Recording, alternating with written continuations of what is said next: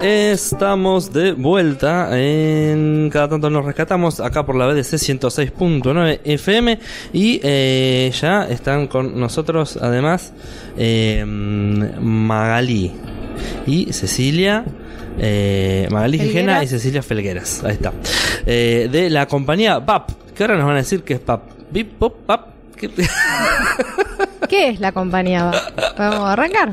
¿Le No, nos vienen a presentar el ciclo de arte eh, y democracia. Claro. Eh, pero bueno, yo quería saber qué Claro, sí, que es. Bap. Bueno, VAP es la sigla de bailarines con X, autoconvocades, pampeanes. Eh, y bueno, y es un- una compañía que se conforma con este nombre en el año 2001, 2020, 2021. Ahí con la salida de la pandemia. Eh, bueno, y eso es lo que somos. Somos eh, artistas del movimiento bailarines, bailarinas que bueno, que en realidad lo que proponemos es eh, vivir de nuestro trabajo, digamos, hacer producciones artísticas, hacer creaciones de obras y bueno, a partir de allí poder este, nada, hacer que las producciones locales crezcan. Per- Eh, Perdón, Maga, le tengo que decir algo a Cande. Eh, eh, Quería saber si estaban escuchándose las dos. Eso es, no, nada el tema, eh, por ahí se tiene que acercar más el micrófono, nada más. Ah, perfecto. Yo No, te hacía ella la estaba escuchando, pero yo a ella no, por eso. Ah, Te- te- Tenías el micrófono abierto de ella. ah, sí, sí, sí. Ahí está, listo. Ahí está. Sí, nos decía Maga. Bueno, eso es lo que somos y venimos trabajando desde ya desde el 2020, durante el 2021 estuvimos presentando, eh, no, 2020, sí, fines del 2021 y todo durante todo el 2022 estuvimos presentando una producción colectiva que se llamaba Mover en Plural y un poco hacía referencia a, cómo es la vida de las y los bailarines, digamos que cómo, cómo funciona la parte de trabajar eh, en, el- en y con el arte y bueno, y además tener una vida, ¿no? Como cualquier otra persona, Eh, que a veces los horarios son, son raros, bueno, las, las complicaciones, eh, nada, en la vida cotidiana resultan más, no sé, de otra índole. No, digo ni, ni mayores ni, ni diferentes, claro. Claro. con Sí, horarios sí, sí. fijos y demás.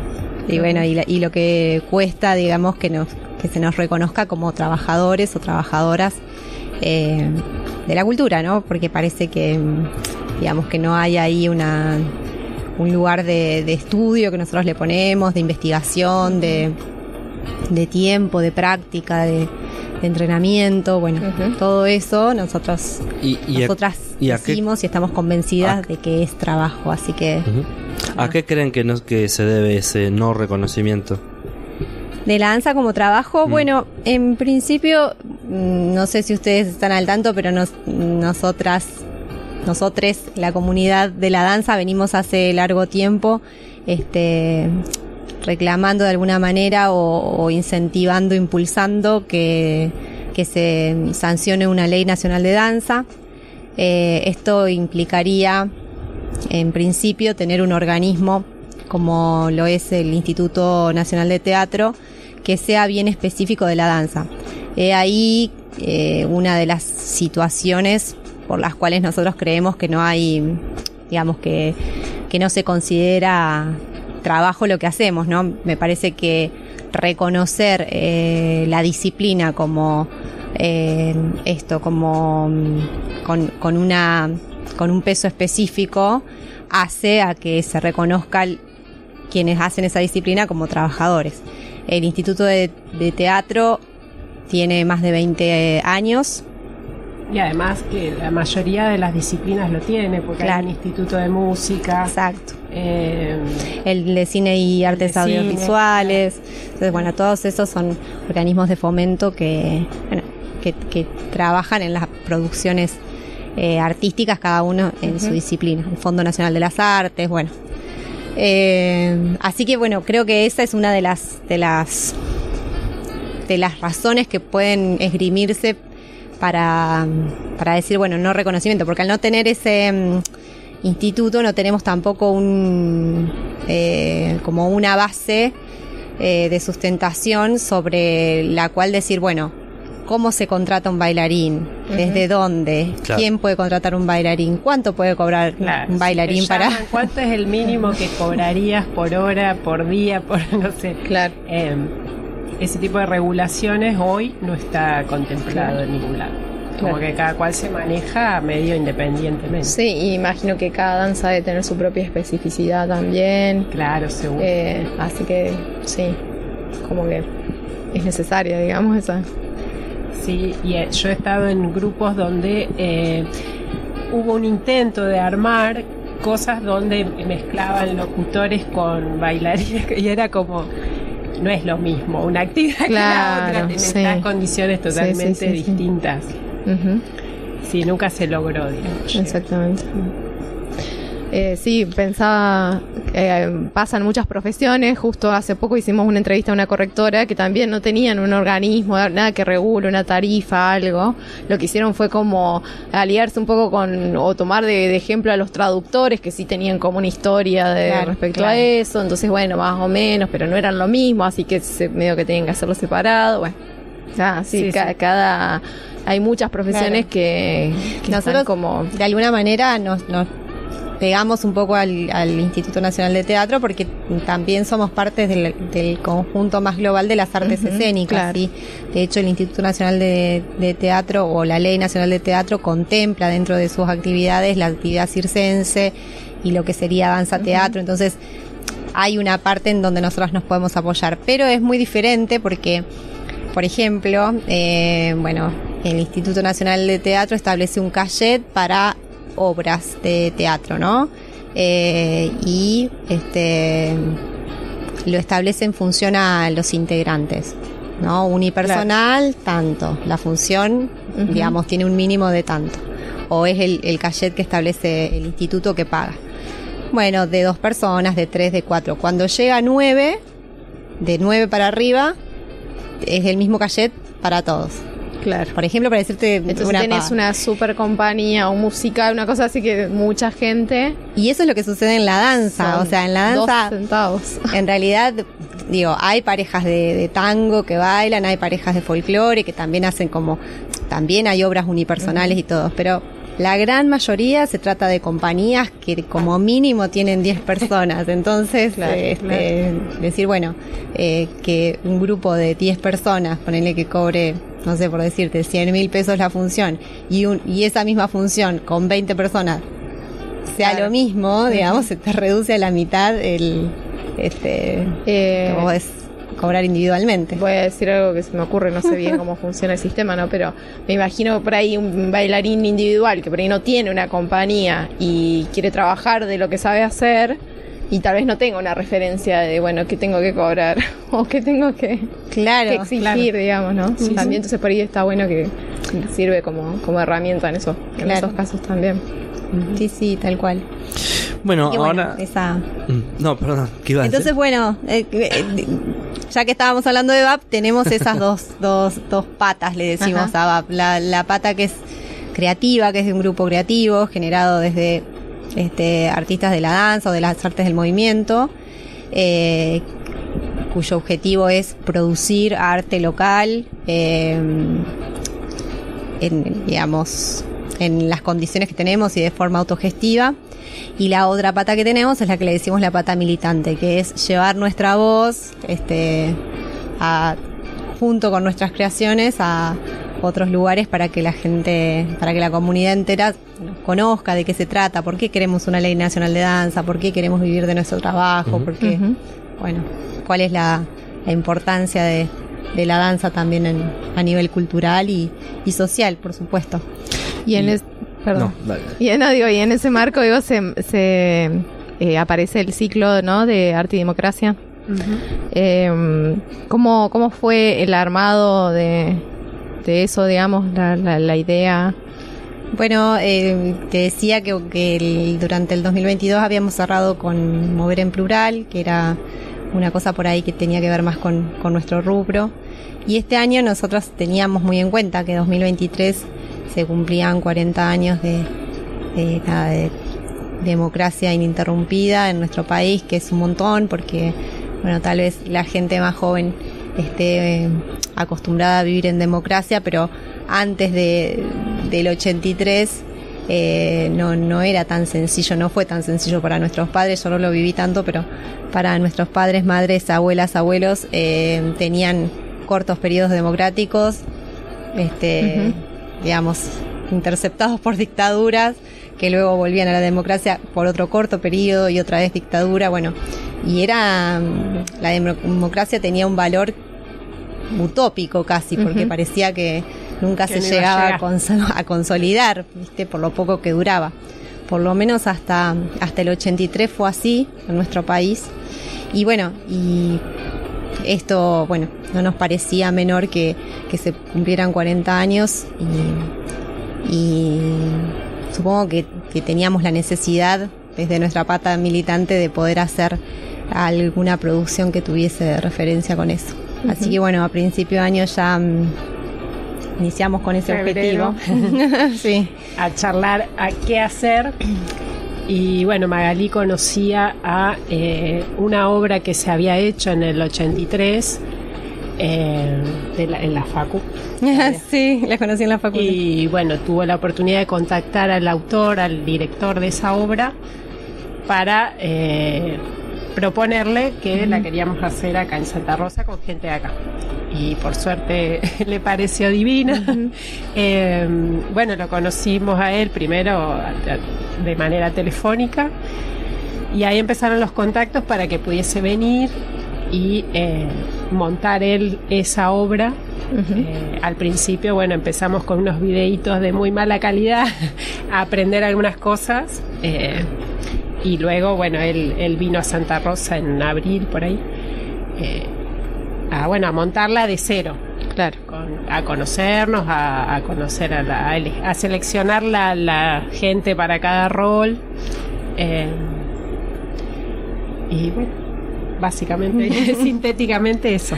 Eh, y después, bueno, se sumó, como la obra es cortita, dura 20 minutos, lo acompañamos con otra de creación de, de una de nuestras compañeras, que bueno, eso ya empezó de cero, diseñó todo, eh, coreografía, eligió música, que es eh, se llama Tita se dice de ella.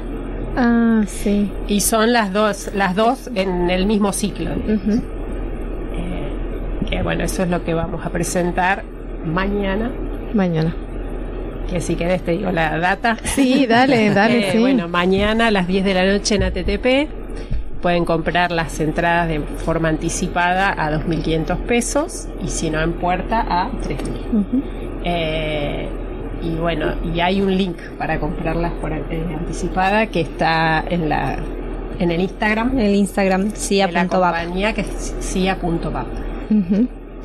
la obra toca específicamente, digamos, tiene que ver eh, con la democracia, o sea, toca el tema, digamos, es como... Sí, Dirección Obligatoria es una obra como muy emblemática para, para lo que sería el repertorio de la danza nacional, em, porque em, eh, es una de las primeras y, de las pocas por ahí em, obras de danza que han hecho una crítica bastante no sé, no sé si es explícita la palabra, pero sí una crítica eh, bien presentada de lo que fue, de lo, del clima social que se vivía en ese momento. Y lo, digamos, lo más eh, importante o no sé, lo que más llama la atención es que la obra se estrenó en mayo del 83. Se empezó a montar en el 82 y se estrenó en mayo del 83 con la compañía de danza contemporánea del Teatro San Martín. O sea que en mayo del 83 aún no se había ido la dictadura, sí, ya se, había dicho que se iba a hacer un proceso de transición, donde se, iba a llamar elecciones y demás, pero seguía estando el gobierno militar y esa obra fue presentada aún con el gobierno militar. y tiene, claro, claro. Este, bueno, había un clima, ¿no? Que, que se estaba generando y ya como que estaba como empujando.